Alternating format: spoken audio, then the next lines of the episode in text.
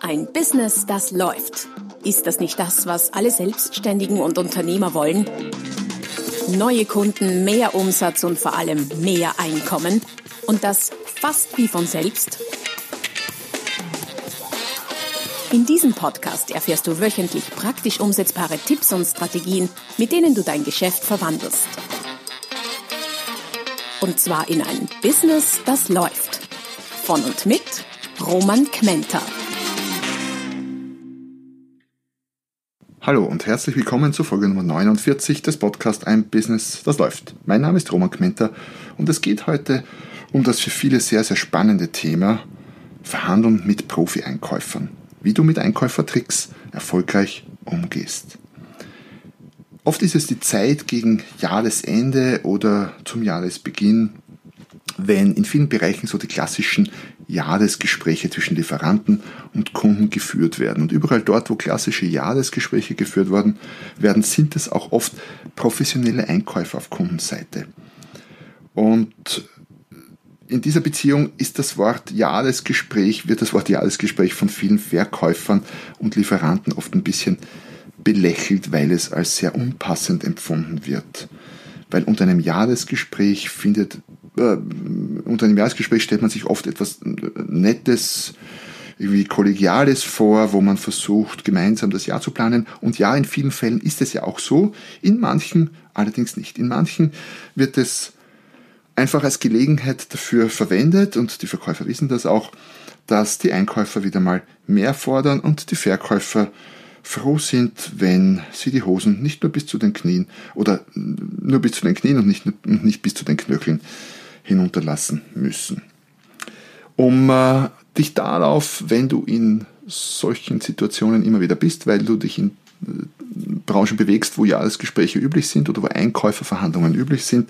Nebenbei, du kannst das gleiche natürlich auch für unter Anführungszeichen normale Kunden, nicht Einkäufer verwenden, habe ich heute drei der beliebtesten, schrägstrich fiesesten Einkäufertricks mitgebracht und ein paar Ideen, wie du dich wie du dir in Anbetracht dieser Tricks, äh, wie du dich da verhalten kannst und wie du dir einen Vorteil herausverhandeln kannst.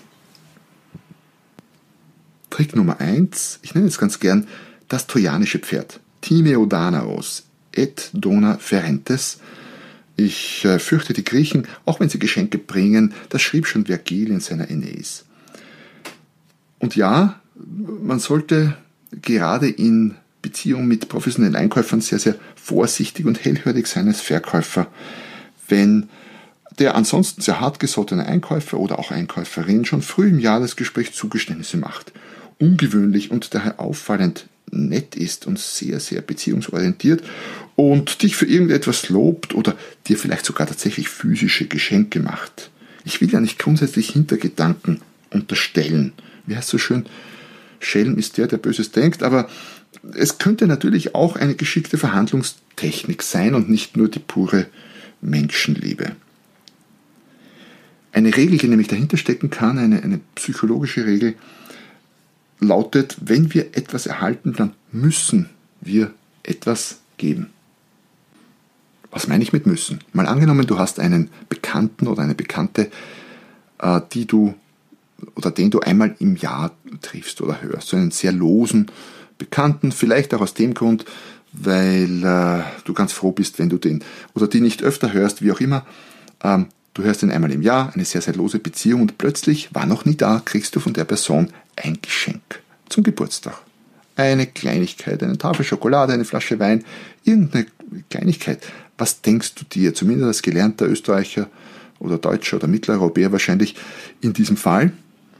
Zwei Dinge wahrscheinlich. Erstens, was will der von mir?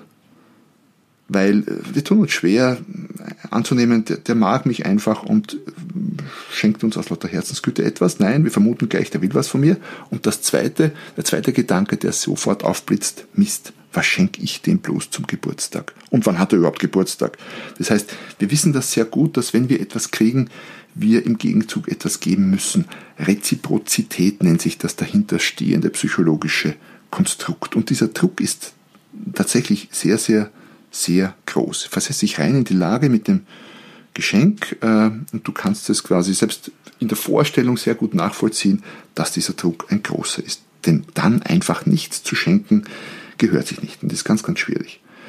Und die Idee natürlich dahinter ist in, in vielerlei Hinsicht, dass für ein Geschenk im Wert von 5 Euro vielleicht eines im Wert von 15 Euro zurückkommt. Manches ist auch nicht so genau bewertbar. Politiker versuchen ja durch zum Beispiel Einkaufssackerl oder Tüten, wie man in Deutschland sagt, oder Kugelschreiber der, im Wahlkampf uns zu beschenken und zu bestechen mit der Idee, dass wir, weil wir einen Kugelschreiber kriegen, unsere Stimme für die Partei abgeben. Ganz so einfach ist es dann auch nicht, aber im Grunde steckt genau dieses Prinzip dahinter, auch bei Geschäftsessen. Das kommt ursprünglich unter anderem daher. Und das muss nichts Physisches sein. Es kann ein dickes Lob an den Verkäufer sein und ein Hervorheben der unglaublich ausgezeichneten Zusammenarbeit, die dann den Verkäufer bewusst oder unbewusst vielleicht etwas weicher in der Verhandlungsführung werden lässt. Und dann gibt er vielleicht 0,1% mehr an Konditionen und je nach Geschäftsgröße, ich habe gerade einen Kunden, da wird verhandelt um, um Millionen und in einem Fall um, um 100 Millionen Jahresvolumen und da ist 0,1% richtig, richtig viel Geld. Was sind verdächtige oder gefährliche Formulierungen seitens des Einkaufs, wo du vielleicht ein bisschen hellhörig sein solltest? So etwas wie, vorweg muss ich Ihnen sagen, wie sehr ich die angenehme und partnerschaftliche Zusammenarbeit mit Ihnen schätze. Sie als unser wichtigster Lieferant und so weiter und so fort. Mit Ihrem Sortimentsvorschlag hatten Sie in der letzten Saison ja wieder genau den richtigen Riecher. Oder es ist schön, einen Partner zu haben, auf dessen Unterstützung man sich verlassen kann. Und so weiter und so fort.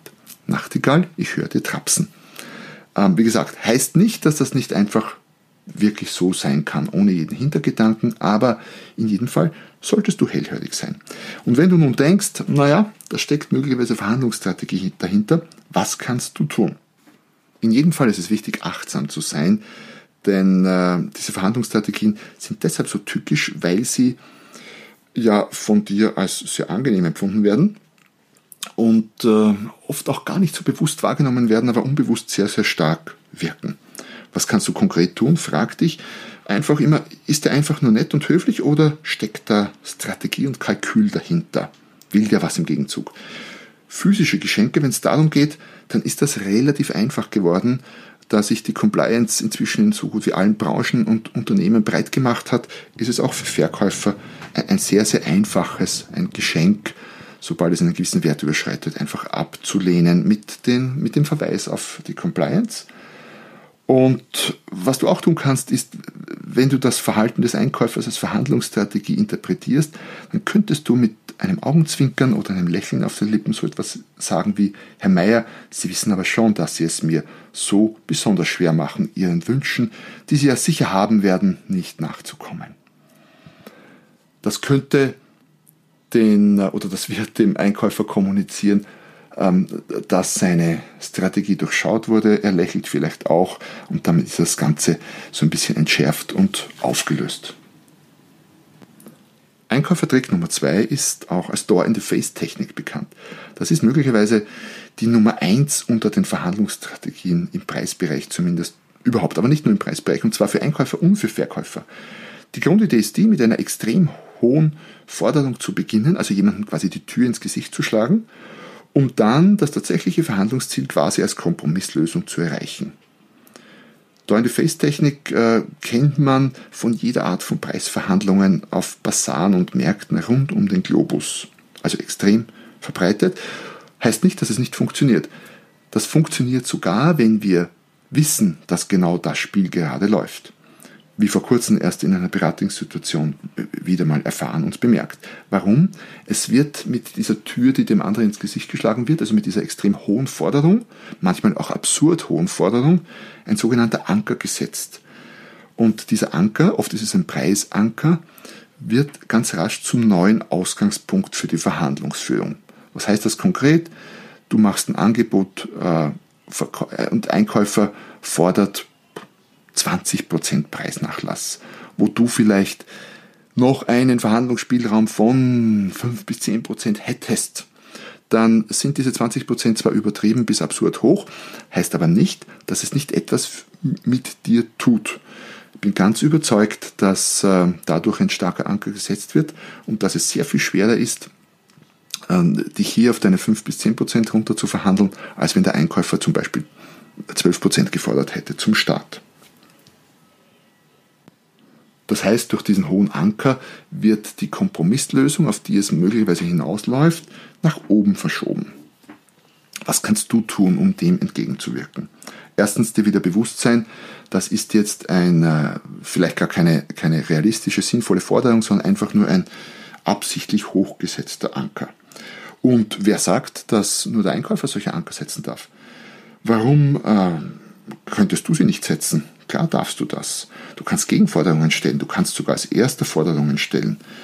Angriff ist die beste Verteidigung. Statt auf die Preissenkungswünsche des Einkäufers zu warten, könntest du als erstes gleich mal eine Preiserhöhung kommunizieren und damit einen hohen Anker setzen. Natürlich hängt es davon ab, in welcher Situation, Branche, äh, preislichen Situation, Wettbewerbssituation etc. du dich befindest. In manchen Situationen ist es deutlich schwieriger als in anderen. Das will ich damit gar nicht sagen. Aber grundsätzlich natürlich machbar. Das heißt, du übernimmst damit die Zügel und übernimmst quasi auch die Verhandlungsführung des Einkäufers, du überrascht ihn damit und bekämpfst ihn dadurch mit seinen eigenen Waffen. Weil äh, von einer von dir gewünschten Preiserhöhung sich runter zu verhandeln auf eine Preissenkung von ein paar Prozenten ist deutlich schwerer wie von einem neutralen Ausgangs, von einer neutralen Ausgangssituation aus. Also Trick Nummer zwei, Dauernde Festtechnik, überhöhte Forderungen, kontern mit äh, Gegenforderungen oder eben auch als erster Forderungen oder überhöhte Forderungen zu stellen. Also mit eigenen Angriffs, die beste Verteidigung, mit eigenen Waffen zu schlagen. Wir kommen zu Strategie Nummer drei, die sogenannte Salami-Taktik. Auch die ist äh, sehr, sehr beliebt. Und zwar funktioniert die folgendermaßen. Statt einer großen Gesamtforderung stellt der Einkäufer beim Verhandeln eine Reihe kleinerer Einzelforderungen in verschiedensten Bereichen. Ich bringe gleich ein paar Beispiele dazu. So ein bisschen wie beim Aufschneiden einer Salami, daher auch der Begriff Salamitaktik. Und die Wurst wird für den Verkäufer, wenn der Einkäufer das geschickt macht, Scheibe für Scheibe immer kürzer. Diese Taktik ist nicht nur, aber speziell auch im Handel, im äh, Einkaufsbereich des Handels sehr verbreitet, von großen, von Großflächenanbietern, Ketten, Lebensmitteleinzelhandel, da findet man das sehr, sehr oft. Worüber wird verhandelt? Was sind die einzelnen Scheibchen? Es könnte eine Basiskondition sein, es könnte ein Aktionsrabatt sein, es könnten Werbekostenzuschüsse sein für Geburtstag, für Umbau, für Wiedereröffnung, für Jubiläum, für Aktionen. Die Einkäufer sind da bisweilen sehr, sehr kreativ. Es könnten Listungsgelder sein, die man dafür bezahlt, dass der Handel das Produkt überhaupt ins Sortiment aufnimmt. Und diese Listungsgelder könnten pro Produkt, aber auch pro Standort sein. Es könnten saisonbezogene Dinge sein wie Weihnachten, Muttertag, Halloween und so weiter und so fort. Und ich kenne kreative Einkäufer, denen da sicher noch sehr viel mehr Felder zum Verhandeln einfallen. Was kannst du dagegen tun? Du hast zwei Möglichkeiten, damit umzugehen. Du kannst, und das wäre die Verhandlungsstrategie äh, für den Verkäufer Nummer eins, mach dasselbe. Du kannst natürlich auch hergehen und quasi in Kombination mit der Door-and-Face-Technik Gegenforderungen stellen, aber auch auf mehreren Schauplätzen, in mehreren Bereichen. Das wird dir in der Verhandlung nicht einfallen. Da lautet die Devise, Vorbereitung ist 90 Prozent des Erfolges. Das musst du dir vorbereiten, wo du welche Gegenforderungen in welcher Höhe stellen könntest. Und die zweite Strategie, quasi genau das Gegenteil, du fasst zusammen. Du lässt dich nicht durch diese Scheibchen irritieren, sondern fasst all die Scheibchen zusammen und sprichst dann von, der Gesamt, von dem Gesamtpaket. Das hat den Vorteil, dass man es leichter im Überblick behält und das hat auch den Vorteil, dass es größer aussieht. Es macht einen Unterschied, ob ich von 0,1% hier und 0,17% da spreche oder von einem Gesamtbetrag von 7,5%.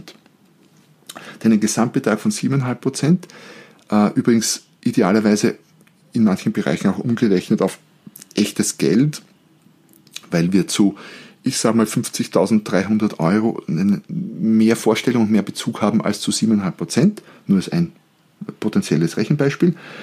Ähm, zu solchen Beträgen oder auch zu so höheren Prozentzahlen fürs Gesamtpaket haben wir einfach äh, mehr Bezug, äh, unsere Alarmglocken schrillen und es lässt uns automatisch vorsichtiger sein, als wenn es scheinbar immer nur um kleine Peanuts dort und da in der Höhe von Komma-Prozentpunkten geht. Das wäre also Verhandlungsstrategie oder Einkäufertrick Nummer 3, Salamitaktik, der du mit äh, Salamitaktik deinerseits begegnen kannst und Gegenforderungen oder dadurch, dass du es zusammenfasst, dass du die Scheiben der Salami wieder zu einer Wurst machst.